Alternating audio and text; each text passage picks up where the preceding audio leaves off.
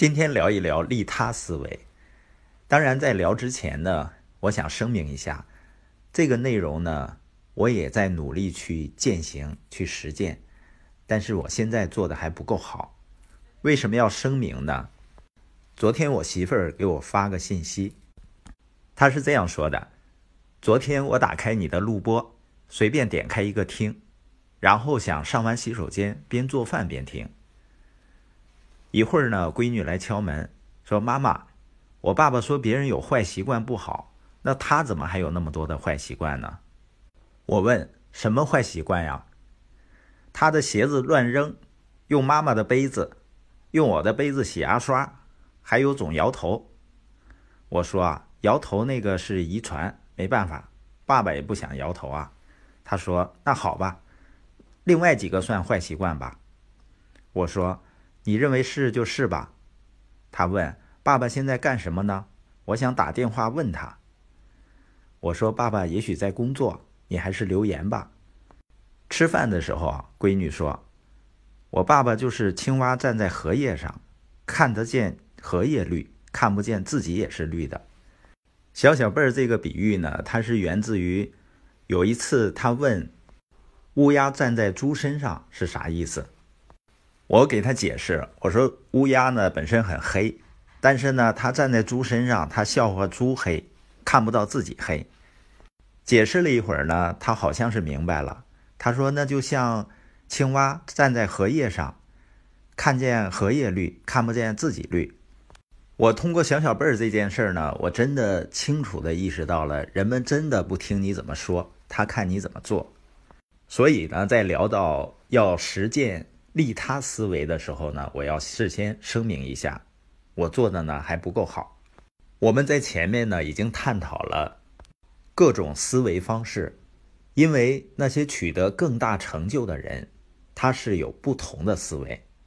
那今天探讨的利他思维呢，它可以用另一种方式改变你的人生，它甚至可以重新定义你对成功的看法，或者换句话说呢，利他思维。往往比任何其他思维方式能给人带来更大的回报。我们看一看利他思维的好处啊。第一个呢，就是它能给人带来成就感。查尔斯·博尔说啊，不断索取的人通常不会快乐，不断贡献的人才会，因为帮助别人呢会带来巨大的满足感。比如你一天的时间都在为别人服务，都在帮助别人。那晚上呢？你躺在床上的时候，就会毫无遗憾的安然入睡。你说很多人一直只想着自己，然后呢，他也赚了很多钱，但是我发现呢，往往有的时候这样的人，他的幸福和满足感呢，并不是很高的。当然呢，即使是你大半生都在追逐私利，现在改变呢也不晚。诺贝尔就是这样的。他在晚年的时候呢，他在报纸上看到自己的布告，是他哥哥去世了，编辑弄错了。编辑呢说他公司生产的炸药爆炸，死了很多人。诺贝尔呢就发誓要倡导和平，并肯定和奖励那些对全人类做出贡献的人。这就是诺贝尔奖的由来。我这次在哈尔滨呢。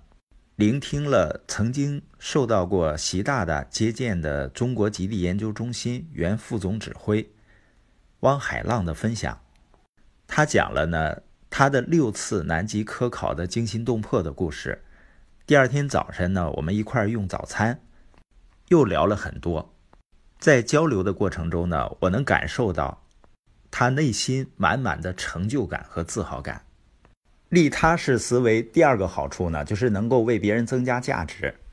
斯坦利呢曾经在杂志上发表过一篇文章，这样定义成功的：获得成功的人就是好好生活、笑口常开、多给予别人爱的人，是享受着另一半的信任、智者的尊重和孩子们爱戴的人，是尽职尽责地完成了自己本职工作的人，是把世界改造的。